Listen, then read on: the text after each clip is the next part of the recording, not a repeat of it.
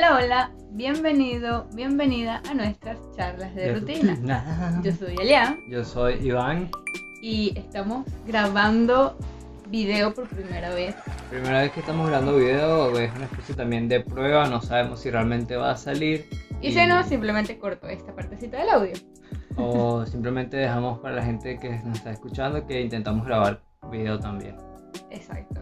El día de hoy vamos a hablar de lo complicado que puede llegar a ser vivir con una persona que, que al final no conoces, porque cuando tienes una relación de pareja, no importa lo larga que sea o lo corta que sea, vas a conocer a la persona realmente, convives con ella, o así lo veo yo. Yo también pienso igual, o sea, siento que por lo menos eso de que antes la gente se casaba y ni siquiera vivía juntos, me parece un gravísimo error. Creo que primero tienes que convivir con esa persona, diría que mínimo un mes.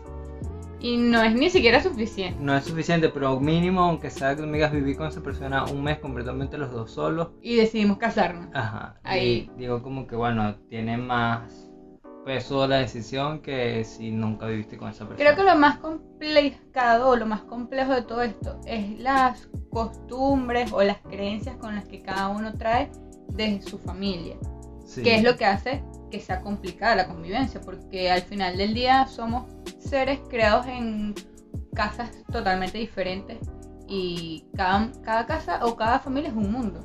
Cada- o sea, sí, bueno, cada persona es un mundo, porque incluso los mismos miembros de una familia son distintos entre sí, pero creo que sí influye mucho que cada costumbre familiar, obviamente es lo que al final del día te hace, forma tu personalidad, por así decirlo también.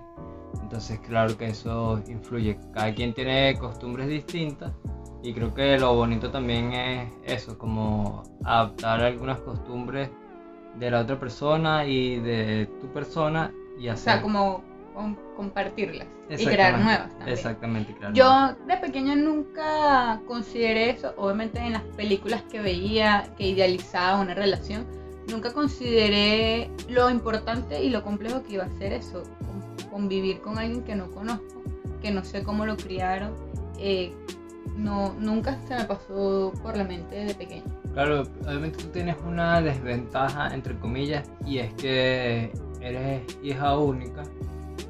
Entonces creo que Durante eso... 25 años. Exacto. Entonces creo que eso hace que, que quizás tu mundo sea más cerrado, por así decirlo. Es- exacto. Y que además que seas hija única, tu familia es súper pequeña. Entonces... Y siempre viví muy lejos de mi, fam- mi familia, o sea, mi núcleo familiar siempre fue mi mamá, mi papá y yo, éramos los únicos. Y entonces creo que eso hace que no tengas como mucha comparación o muchas formas de comparar tu familia o tus costumbres. Exacto. Cuando está, o sea, cuando era como adolescente y medio adulta o entrando a la adultez, fue que entendí que, que eso era algo importante. O sea, que todas las personas que estaban a mi alrededor, primero no habían sido criadas como yo, que era algo que yo pensaba. Y también pensaba que si no se hacían las cosas como en mi casa, estaba mal. No sé por qué yo pensé que todo el mundo iba a ser como en mi casa. No, no sé. O sea, viene de lo que tú dices. Obviamente mi, mi núcleo familiar era muy pequeño y por mucho tiempo yo creí que las cosas en el mundo funcionaban como funcionaban en mi casa. Claro, yo creo que como la forma como tú lo ves o como lo veías desde ese momento, creo que eres como minoría. Yo creo que la mayoría de las personas como que entendemos que hay muchas formas de hacer las cosas desde pequeño. Porque también pasa algo que obviamente yo que te conozco y sé como el contexto de tu infancia y todo eso, tú también eras una persona que por lo menos no se quedaba que si en casas de amigos o no No. tenía como mucho contacto con otras culturas, digamos culturas cuando me estoy refiriendo a familias, pues. Entonces, por eso creo que tenías esa visión, pues. Y cuando fui ad- adolescente, que ya con, o sea, iba a otras casas, me daba Exacto. cuenta que no sucedían las mismas dinámicas que en la mía. Y lo llegaba como, sí, eh, emitía ese juicio de, ay, pero Claro, en mi casa no- no pasa así. Exacto. O porque su mamá hace tal cosa de mi mamá. Es la mejor porque él lo hace de otra forma. Claro. Siempre Eh, es como con esa forma de juzgar. Y cuando te conocí, entendí como de verdad, verdad, que cada persona, o sea, cada familia es un mundo. y no tengo por qué juzgar a nadie porque primero cada, o sea, en teoría cada familia fue formada o forjada desde el amor, que creo que es lo más importante. Y contigo aprendí a cuestionarme muchas cosas. Cuando ya era adolescente ya me había cuestionado el hecho de lo que hablamos al principio. Yo me di cuenta de una relación de familiares cercanos que fue muy larga y ellos no se casaron. Y como que viendo eso me, eh, me empecé a cuestionar el hecho de yo quiero eso. Yo, yo soy capaz de vivir, o sea, de convivir con alguien luego de casarme. Pero me parecía que esa, en, o sea, estoy hablando de que tenía 14, 15 años. Esa decisión de querer casarme con alguien para mí fue como muy importante y dije, no, o sea, y se lo dije a mi mamá, yo no voy a salir de blanco de la casa, mamá, porque yo quiero vivir con la persona con la que me voy a casar y luego decido si me quiero o no me quiero casar con esa persona. Para mi mamá en ese momento fue como choqueante. Recuerdo que me dijo como que, hija, eso no se hace así. Y luego ella entendió como mis argumentos. Exacto, tienes buenos argumentos y eh, ella no pudo como que contradecirlo. pero le pareció como muy raro que yo me empezara a cuestionar eso. Y la verdad es que sí, desde muy pequeña eh, al sol de hoy, yo no entiendo cómo una gente se casa y no ha convivido junta, porque la convivencia es el factor más complicado en una relación. Sí, eh, exacto, pues. Obviamente gustarnos, digamos que somos como animales en ese sentido, o es un instinto como muy primitivo y te puede gustar cualquier persona, pero cuando convives con esa persona es que realmente decides o entiendes si te gusta o no. Y obviamente creo que son pocos los niños que se cuestionan mucho las cosas. Porque no nos enseñan a eso. No nos enseñan a eso. Y lo segundo es que obviamente cuando ya empieza a cuestionar todas las cosas, viene también acompañado de esa etapa de la vida que todos odiamos, que es la adolescencia. Y por eso es como que la rebeldía, por así decirlo, porque también nos estamos cuestionando muchas cosas. Y bueno, creo que fue justamente en esa etapa de tu vida donde te empezaste a cuestionar que sí no era viable casarte con alguien sin ni siquiera haber convivido con esa persona. Con esa persona. Y han existido millones de historias de relaciones súper largas que apenas se casan no duran ni un año. Exacto. Y, es realmente por eso. O sea, quizás nos estamos desviando un poco del tema, pero siguiendo eso como que mm, saben que no funciona, pero eh, aparte de eso también la sociedad nos ha inculcado eso de que tenemos que vivir con otra persona hasta la muerte. Entonces, de paso, ya en un mes de casado te das cuenta que no va a funcionar y vives infeliz el resto de tu vida porque no. Porque la sociedad sí lo dijo. Exacto.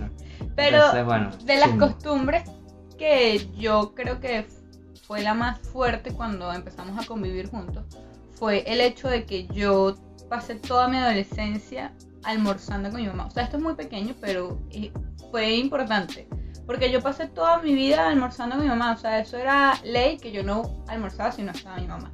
Y cuando empezamos a vivir juntos, pues tú no tenías esa costumbre. A ti te da hasta el sueldo igual comer solo o comer acompañado. Y al principio a mí eso me, incluso hasta me hizo sentir mal, porque era como, ¿cómo él no me va a acompañar a almorzar o cómo él no me va a esperar a almorzar?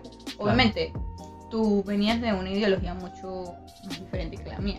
Y para mí era como la hora sagrada almorzar juntos porque era el momento de compartir un poco de tiempo con mi mamá. Exacto. O sea, bueno, ahorita obviamente vamos a empezar a decir como las pequeñas costumbres porque son cosas como muy banales quizás. Sí. O sea, no es nada como profundo de costumbres. Eh, son cosas quizás tontas entre comillas como eso, pues, pero ya era una costumbre que tú tenías con tu mamá de siempre sentarse a almorzar las dos y obviamente en mi casa pasaba completamente lo contrario porque mi mamá trabajaba en la hora del almuerzo y nunca estaba con nosotros los días de semana. Entonces siempre era mi hermana almorzaba cuando ella le diera la gana y yo también almorzaba cuando nos diera la gana. O sea, a veces conseguía con mi hermana, a veces no. Pero ya desde el liceo empecé a almorzar solo. Pues. Entonces como que por eso no tengo esa costumbre cuando nos juntamos tú sí tenías eso y eso quizás fue un pequeño problema que te costó entenderlo. Pues. Exacto, me costó entenderlo y lo tuvimos que hablar tipo, ¿por qué lo haces? Porque hubo muchas cosas que han sucedido a lo largo de nuestra relación que al principio, antes de ir a terapia, claramente, yo pensaba era como, Iván lo hace porque sabe que me molesta. y por eso Iván lo hace. Obviamente no es así ni, ni cerca. Exacto, y creo que eso es importante como de recalcar, porque es muy normal que pensemos como que la otra persona lo hace a propósito, pero es saludable o siento yo que es lo más maduro emocionalmente entender que en el mundo de la otra persona, aunque es tu pareja, no, No gira. gira. en torno a ti, pues. Y también es importante hablarlo. Por eso, exacto, O pero sea, nunca, comunicarlo, pero nunca lo vas a hablar si no tienes ese pensamiento. claro. Entonces por eso es como si tú que nos estás escuchando y nos estás viendo tienes ese pensamiento, quizás ese pensamiento ha sido uno de los grandes conflictos y por el cual motivo no has tenido más relaciones o no te va muy bien las relaciones es porque quizás estás esperando demasiado en- del otro o Tus sientes que expectativas son muy altas y siempre crees que el mundo de la otra persona gira alrededor. Exacto, y no es así. Y Como no que siempre que ocurra algo que te incomode pensar eso, como este, esta persona por qué lo está haciendo. Y preguntar, mira, ¿por qué hiciste esto? Y la respuesta 90% de las veces va a ser como que nada de lo que tú pensabas. Pensabas, sí, porque existe el error de siempre suponer. Exactamente. Y por lo general nunca suponemos algo bueno. Siempre es el lado negativo. Exacto, entonces como que para quitar las suposiciones siempre pregunta y, y está bien. Y del otro lado, la persona que recibe la pregunta... No también- tomarlo a mal tampoco. Exacto, no tomarlo mal, pues como entender que, que viene completamente desde el desconocimiento y quieres informarte Exacto. por qué esa actitud, pues. Tenemos aproximadamente unos 5 años viviendo juntos. Sí, casi cinco años. Sí. Em, de esos 5 años han sido muy pocos los tramos en los que hemos estado viviendo juntos solos. Siempre hemos compartido Con familia. con Con tu familia, abuela, con con, mi tu mamá. primo, con tu mamá, con mis papás. con tus papás. Y bueno, hemos tenido temporadas en las que hemos estado solos. Sí, eh, y de las cosas, obviamente ya en 5 años hemos creado como nuestras propias costumbres. hemos creado nuestro, nuestra personalidad como pareja. Exacto. Entre esas cosas, ¿qué crees tú que, o qué costumbres tenemos nosotros? O sea, por lo menos, hablando como cosas que yo he traído de lo que he visto desde niño, desde mis papás, eh, por lo menos mm, yo siempre he visto que mis padres han sido un- esas parejas como muy afectivas Ok. eh, físicamente, pues como que ellos siempre se están besando, se abrazan, que si una guerrerita nalga por aquí, eh, van de la mano siempre cuando están en la calle. Entonces como que yo siempre he visto eso y es algo que yo he adoptado también y por lo menos en mi pareja soy bastante afectivo, pues me gusta estar agarrados de mano cuando salimos, Sí. darnos un beso en público o abrazarnos, mostrarnos afecto en público. Creo que muy pocas parejas o cuando yo era niño comparaba con los otros padres y no siempre pasa eso. no, Entonces como que... como que eso siempre queda privado. Exacto. Yo eso lo adopté de mis padres. Otra cosa que también adopté, que siempre vi, es eh, que mi papá le llevaba café a mi mamá en las mañanas. Claro, Eh, esto solo ocurría los fines de semana cuando mi papá podía estar en la Exacto. casa.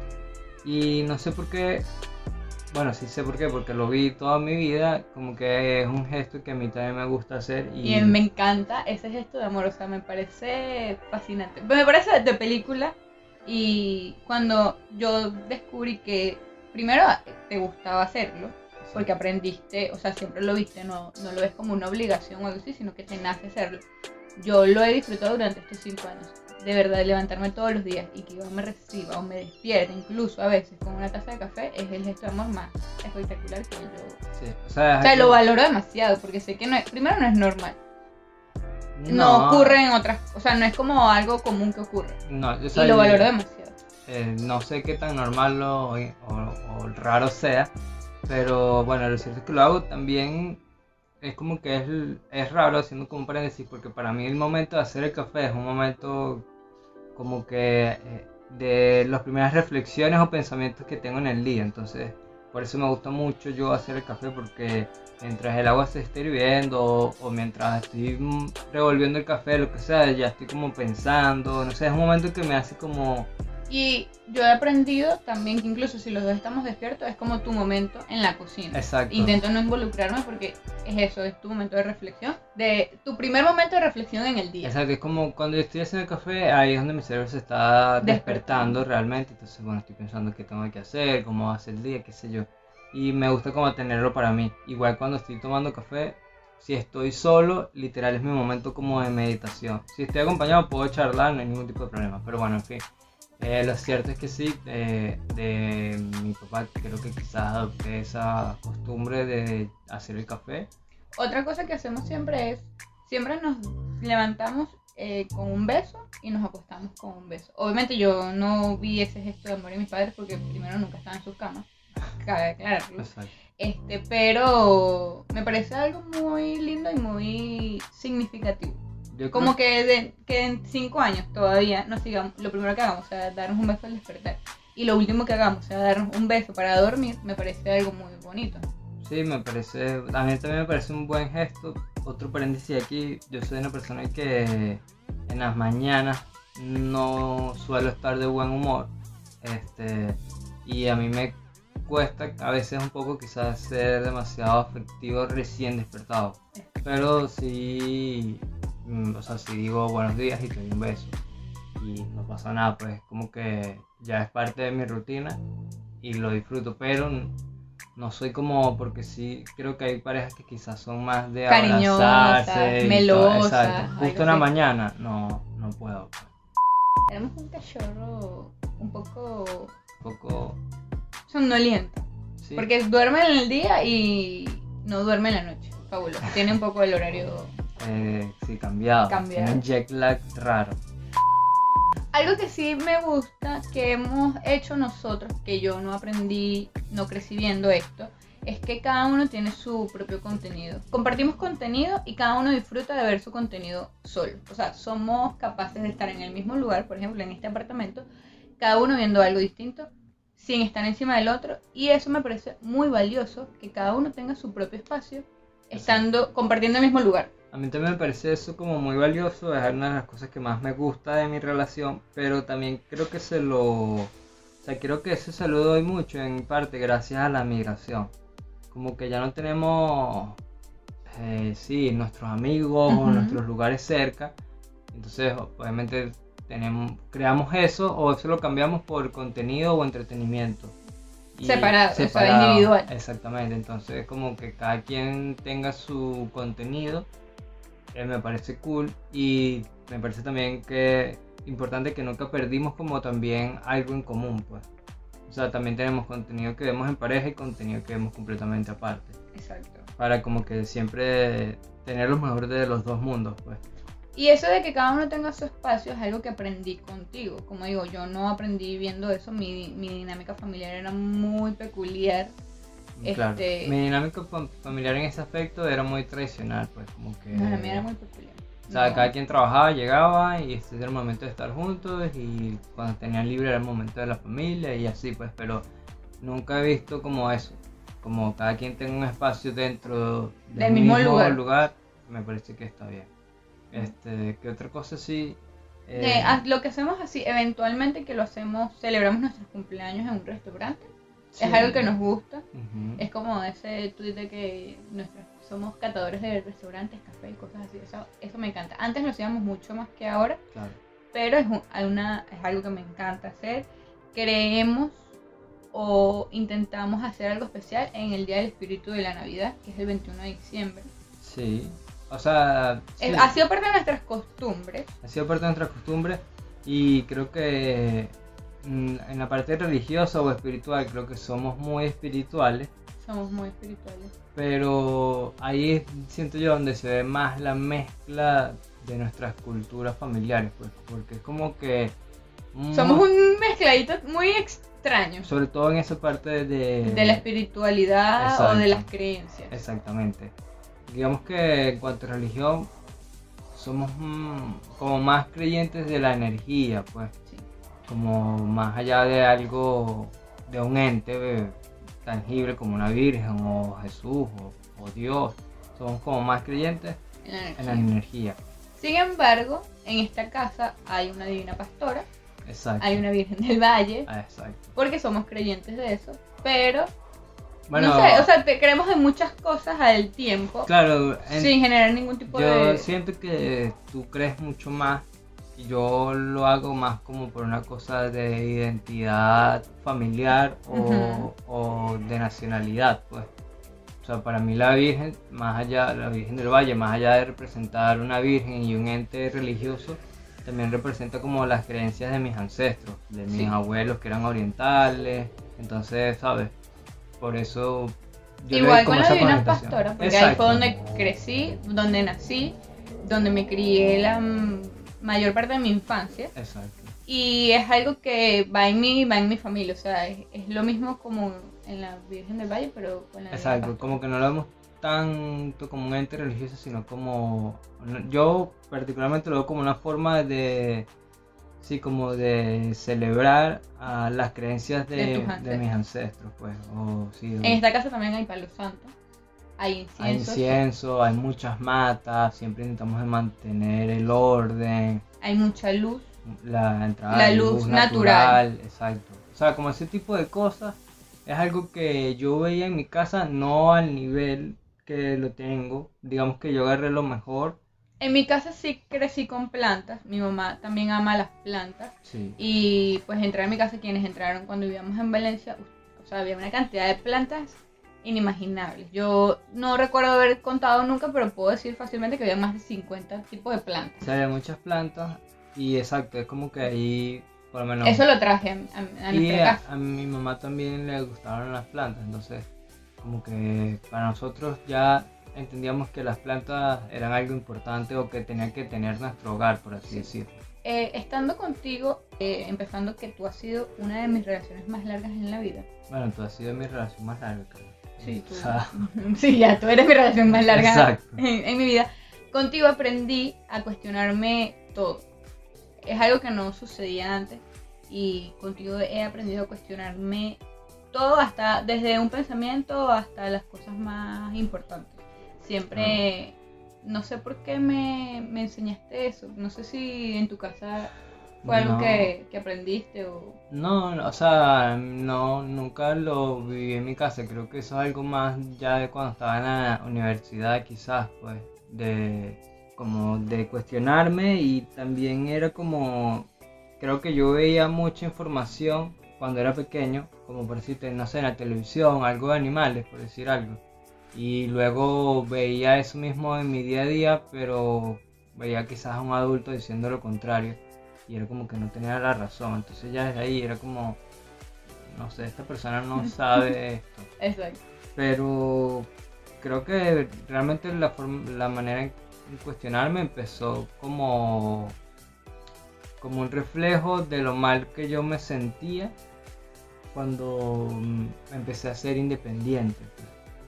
¿Sabes? Como, como que, y no contra mis padres, sino como contra la sociedad, entre comillas, como tal, pues, porque decía como que, o sea, me pintaron algo Que no es así. no es así, ¿sabes? Entonces, digamos, desde, este- desde ese gran punto de vista empecé a cuestionarme muchas cosas. Entonces, o desde esas cosas, esas tristezas o esas frustraciones con las que me enfrenté al mundo, fueron las que me generaron esa manera de cuestionarte. Y creo que es algo que también es parte de nuestra relación. No sé cómo sea en otras relaciones, pero tú y yo tenemos la capacidad de cuestionarnos todo sin juzgarnos. Somos literalmente nuestro, o para mí tú eres mi lugar seguro. Y, y puedo, o sea, contigo puedo ser mi versión más vulnerable y no sentirme juzgada nunca, que es algo que me parece muy valioso que las parejas deberían tener. Y me pasa mucho lo que me pasaba cuando era adolescente, tipo que iba a una casa y no pasaban las cosas como en la mía. Ahora contigo me pasa eso de que veo otras parejas y digo, ¿por qué, por qué esa pareja no es feliz? ¿Por qué esa pareja no tiene paz? Porque es algo que yo tengo y que me encanta, me encantaría que todas las parejas fueran así Claro. o es como la forma en la que he aprendido y empezado a idealizar una pareja. Porque yo me siento muy cómoda en esta relación. sí, yo Me también. encantaría que todas las personas...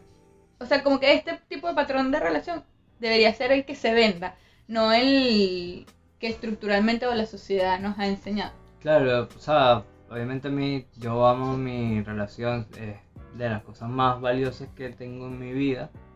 y, y me gusta, pero a mí sí me incomoda como un, como bastante, honestamente, como esas personas que ven mi relación y me, me dicen, ah, ustedes sí son lindos, no sé qué, ¿sabes? No, o sea, no me gusta mucho eso porque tampoco quiero sentir como que lo mío es perfecto, ¿sabes? No, porque no lo es. Exacto, simplemente la forma como, como la que yo defino mi relación o es lo que yo siempre persigo es como la libertad. Pues. Sí. Creo que el amor con mucha libertad es la clave, pues, o sea, la libertad de, de cometer errores, la libertad de cuestionarte, la libertad de tener críticas, la libertad de expresar tus emociones, la libertad de... Y esa libertad también te la da la otra persona, por, por eso que te digo de que nunca la otra persona te gusta. Exacto, pues. Porque existe esa libertad de ambas partes. Exacto, y siento que la libertad es como que La clave. la clave y como el camino para realmente sentirte feliz, pues. Sí. Entonces, si eso lo saco como por decirte, si en algún momento tenemos un mal momento como relación y tu libertad está en otro lado, pues yo voy a darte la libertad de que, de que elijas el camino que realmente te haga feliz, ¿sabes? Entonces, viéndolo como, como desde ese punto. Pero sí, o sea, me gustaría que las personas tengan su relación como quisieran tenerla, pero siempre y cuando sean felices, pues. Y no porque la sociedad lo, Exacto, que hagan lo que les dé la gana, básicamente es eso. Me encanta ese lema, ya lo has repetido en los episodios anteriores. Sí, porque es que siento que las personas de verdad tienen que hacer lo que ellos quieran, o sea, Lo que lo hagan felices. O sea, al final del día, primero es una sola vida que tienes. exacto. pues, Y deberías venir a ser libre, a ser feliz exacto, y a estar tranquilo.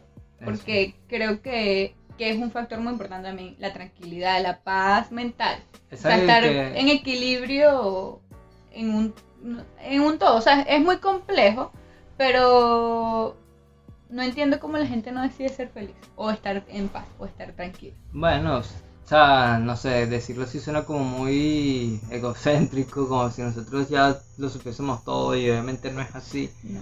pero es- aunque vivamos dificultades en nuestro día a día, o sea, nuestra vida no es perfecta, hay muchísimas cosas que quisiéramos tener o muchas cosas que quisiéramos lograr y cambiar y no tenemos.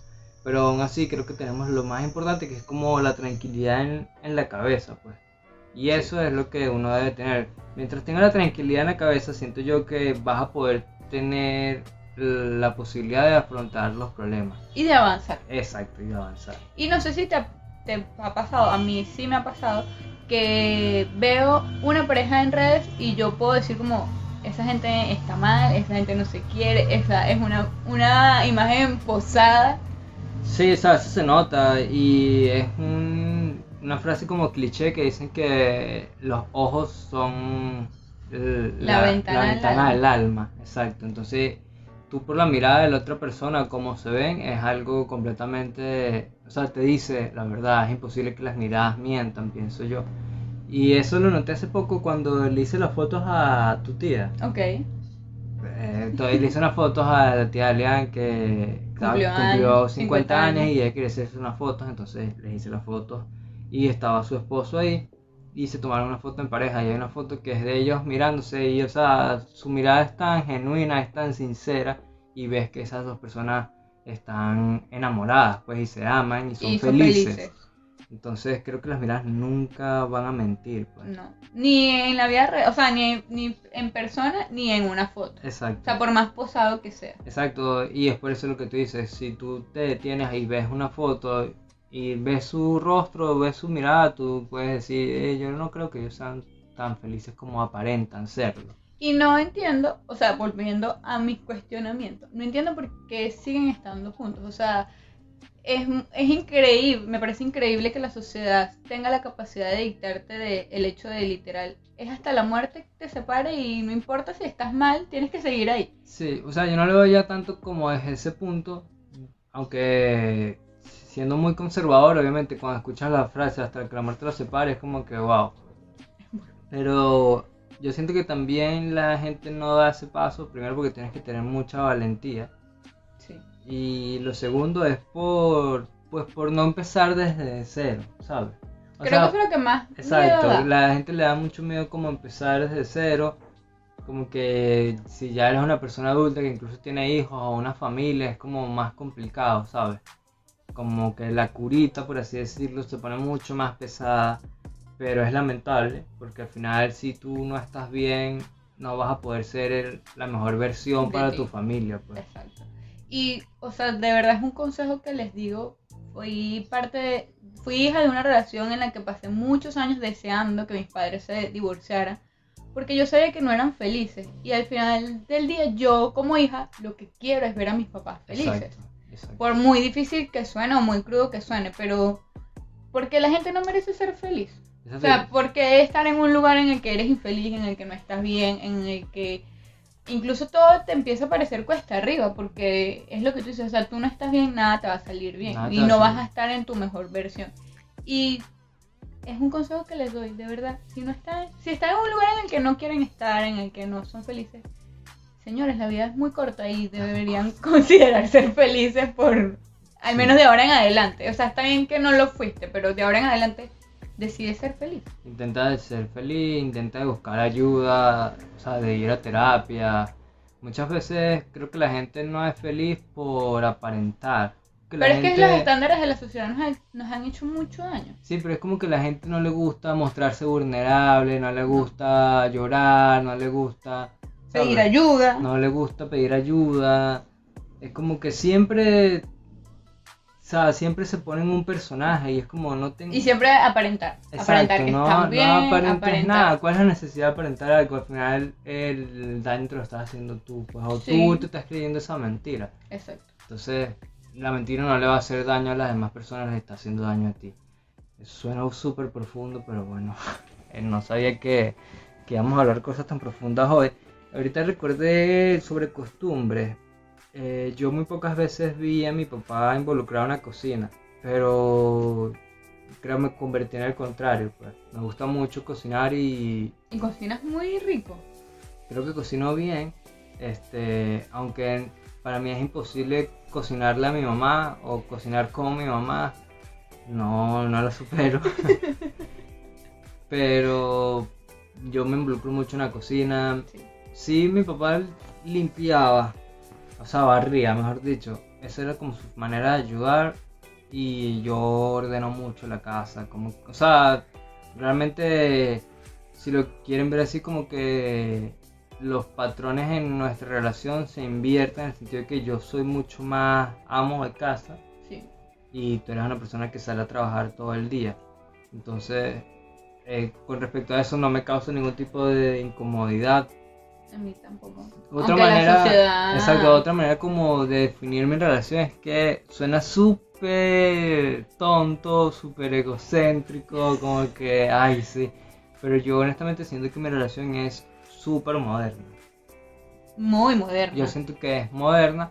Obviamente no hacemos, no somos pareja swinger ni nada, pues. No, pero somos... O sea, tenemos... en- entramos como a la típica pareja que no queremos ser papás. Exacto. eh, estamos compartimos roles en la casa o sea todos los roles de la casa son compartidos ninguno hace más que el otro Exacto, como que somos muy justos, o sea, no creemos tanto, no hay como machismo ni feminismo, No. por así decirlo. consideramos que somos dos individuos que tenemos los mismos derechos y los mismos las mismas responsabilidades Exacto, hablamos mucho de salud mental, hemos ido a terapia, como que, o sea, sí, somos... tenemos plantas que son las nuevas mascotas Sí, y De eso hay que hablar después, como que las mascotas y las plantas. Eh, ¿Qué otra cosa sí? Como que, bueno, sí, yo digo que mi, pare- que mi relación con mi pareja es como una relación moderna. Creo que hacia allá van muchas relaciones. Obviamente hay aspectos como por decirte el de la sexualidad, donde creo que sí seguimos siendo como muy conservadores. Conservadores. Pero bueno, o sea, al final del día es como que lo que nosotros nos hace sentir bien. Pues. exacto Pero creo que para, para ser realmente moderno, sí, como que. tendría que ser una relación abierta o sea, o- tipo, o, o o sexualmente, como que tener realmente más abierta en otras cosas. ok Este, pero en términos generales, yo sí siento que nuestra relación es como muy, muy moderna y sí estoy orgulloso de mi relación. Yo Anulo también. cualquier tipo de mufa, esto no es un partido de fútbol por si acaso. y creo que eso, honestamente, es lo que a veces me incomoda cuando la gente nos dice, ay, que ustedes sí son bonitos, que no sé qué. Sí, es como que, que- siento que viene como una especie de envidia. Sí. Entonces, como. Que incluso han existido comentarios tipo, ¿y ustedes no pelean? Y es como, ¿qué necesidad hay de que nosotros estemos discutiendo frente a, o sea, frente a terceros? Bueno, y esa es otra cosa. Yo no sé, tus padres, mis padres eran de muy poco discutir. Creo que discuten mis hoy en padres- día más. Mis padres eran muy poco discutir frente a mí. O sea, yo nunca me di cuenta cuando sucede una discusión, que es algo que valoro, que Yo es algo también que... agradezco. pues. Exacto, agradezco porque primero yo he aprendido, incluso en nuestros círculos de amigos cuando íbamos a reuniones o algo así, me parece muy incómodo cuando una pareja está peleada y daña el grupo, el ambiente, ambiente, y, y es un momento que quizás no se vuelve a repetir y tú estás ahí con tu cara de culo Exacto. por tener un problema de pareja que no viene al caso. Que paréntesis aquí, tú estás diciendo eso, pero tú eres así. Yo no soy así. Eres un poco así. O sea, tú eres de las personas que no puede Pero yo cambiar el, Yo creo que eso lo, o sea, lo percibes tú por lo mucho que nos conocemos, pero yo Bueno, siento que sí, en nuestro alrededor no, no se da cuenta de que Eh, estamos sabes molestos. actuarlo muy bien. pues. Exacto. Pero por lo menos... O sea, yo no le hago vivir un mal momento. O sea, si estamos en una reunión No, de no, 10 no. personas y tú y yo estamos molestos, yo no me pongo, no hago incomodar al resto. Obviamente tú sabes que entre nosotros hay una un problema Exacto. y tú notas mi- mis actitudes, pero solo, solo lo ves tú. Claro, pero yo siento que como que en esa línea yo soy mejor actor que tú. pues. O sea, yo realmente, si la discusión se terminó hace Ah, bueno, un sí. minuto, ya... o sea, Ya el minuto siguiente tú estás feliz y campante. Exacto, Yo exacto, eso es lo que me refiero. no. pues. Eh, sí. Pero nunca hace... Nunca has hecho... Show, No, no. ni yo tampoco, pues. No. sea, Y, hem- y lo hemos visto, y lo hemos Sí, presentado y hemos estado ahí es como... claro. ¿qué Es un fastidio, no, no es nada agradable. No, no somos ese tipo de pareja. No somos ese tipo de parejas, pero bueno, nada, creo que como para cerrar, nada, solo sean felices y amen y sin miedo, pues. Y no importa si son felices solos, si son felices acompañados, si son felices... O sea, sí, sean felices. Exacto. Ojalá las personas sean capaces de encontrar incluso la felicidad estando solos, Primero, primero, porque ahí es donde va a empezar la verdadera felicidad o la verdadera paz. Y estando solo no me refiero a, a no estar en una relación, sino que hasta eso, disfrutes estar contigo mismo. Exacto. A mí me da mucho, no me gusta usar la palabra cringe, pero sí me da como, ah, no sé, me, para mí es un red flag las personas o las parejas que siempre como que tienen que tener gente en su casa, como que hacen muchas reuniones en su casa, como que, ¿sabes? Digo como en qué momento ellos tienen algo para ellos. Exacto. Sí, es que es muy importante. No sé, pero no lo juzgo, o sea, está bien si tú eres de esas parejas que les gusta compartir y ser anfitrión y todo ese tipo de cosas. No quiere decir que esté mal. Pero... Siempre y cuando te... O sea, siempre y cuando tú decidas hacer eso por ti. Exacto. Pero como ya para ir cerrando, siento que una relación son, o sea, una pareja son dos personas, pero hay como dos partes, está la parte en pareja y está la parte individual. Y las dos partes tienen que estar bien, pues si tú Sí. individualmente estás mal, tu relación en pareja o ese equipo no vas a poder aportar y no vas a poder dar el 100. Es como un partido de fútbol, si estás lesionado no vas a poder jugar al 100% y puede que tu equipo pierda porque no pudiste dar el 100. Y es así como lo estás viendo, así es como también veo nuestra relación. Nuestra relación no es simplemente una relación de pareja, literal somos un equipo. Un equipo que sabemos apoyarnos, un equipo que sabe hablar, un equipo que, que la pasa bien estando juntos y puede solo estar también. y solo puede estar solo también Exacto. sin ningún tipo de Pero bueno, intenten en su equipo desarrollar todas las habilidades de, para que su equipo sea muy bueno y ganen muchos partidos. Siempre van a haber partidos difíciles. donde Ahora sí se- podemos anular el mufo, ¿viste? Ahora sí estamos hablando en términos futbolísticos, pero bueno, siempre van a haber partidos difíciles. Es imposible ser invicto, No. vas a perder. exacto, y las derrotas son las que te van a enseñar que, digamos, ya quitando la analogía, como que las peleas o las discusiones o los momentos difíciles son los que te van a enseñar a aprender más de ti y de tu Y de tu pareja pareja. y así ir como siendo cada vez más fuerte, ¿no? Es muy raro que nosotros estemos hablando de esto porque somos personas jóvenes o somos adultos jóvenes que no tienen una experiencia como una pareja de casados que tiene 30 años de casado. Me encantaría en algún momento grabar un episodio de podcast como que la segunda parte de esto con alguien que ya haya vivido toda su vida literalmente con alguien, este sería cool porque creo que tendría muchas más cosas que aportar. Sí. Obviamente esto es como que lo que nosotros estamos viviendo. Es como la iniciación. Exacto. Muchos irán, personas mayores que están viendo o escuchando dirán, ah, sí, así es al principio, pero ya después todo se va a la mierda. Puede ser que sí, no lo sabemos, esperemos que no. Pero bueno, es raro, pero queríamos de una u otra forma hablar esto porque sentimos que realmente el podcast es para hablar cosas que ya hemos hablado, que solemos hablar. Y lamentamos mucho si es intenso las conversaciones o son muy banales, pero bueno, esa es la idea, pues que esto sea lo más natural posible. Diversidad de conversaciones. Exacto. Habrán otras conversaciones más adelante que sean más profundas, más serias. Exacto. No sé si la gente está esperando que esto sea de comedia o algo así. no tiene que ser por, de comedia porque ni Alian ni yo somos, comediantes. Simplemente Charlas de Rutina es un podcast donde hablamos de temas que normalmente solemos hablar con la cámara apagada o con el micrófono apagado. Exacto. Y obviamente está además aclarar que no somos expertos en ninguno de estos temas y que hablamos desde nuestra experiencia lo que hemos vivido en esos temas. Ya sea como individuos o como pareja en este caso. Exacto. So, todo esto es para decir que no importa lo que nosotros digamos aquí, eh, no está bien ni mal es solo nuestra perspectiva y ya. Exacto. Son libres de pensar lo que ustedes quieran. Exacto. La idea, o a mí me encantaría que mucha gente que escuche esto, como que se llegue a algo y reflexione sobre eso y luego saque su propia opinión, ya sea igual a la mía o contraria. pero, pues, eso es realmente lo que a mí me gustaría, ¿no? Como que la gente, pues, se le quede algo y, y reflexione sobre eso. Bueno, siempre recuerden que pueden comentar cualquier cosa. Cosa que ustedes deseen. De verdad, gracias por escucharnos hasta acá. Sí. Vamos a ver si este video sale. Vamos a ver. Si es así, no olvides suscribirte. Suscríbete. Activa la campanita de las notificaciones. Exacto. Y en caso de que no sea así, pues gracias por escucharnos en Spotify o en Apple Podcast.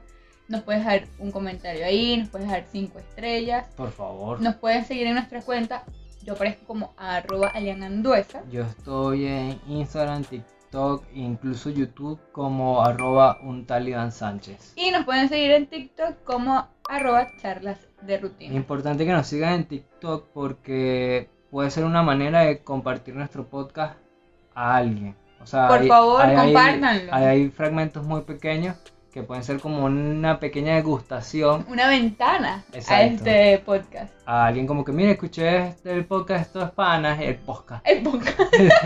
el podcast de estos panas y está chévere. Mira este, este pequeño fragmento y se lo paso por TikTok y si le gusta a esa persona... Llegará hasta acá. Exacto. Y bueno, Así que nada, gracias. Gracias por escucharnos, por vernos. Un abrazo. Será hasta la próxima. Hasta la próxima charla. Bye. Bye.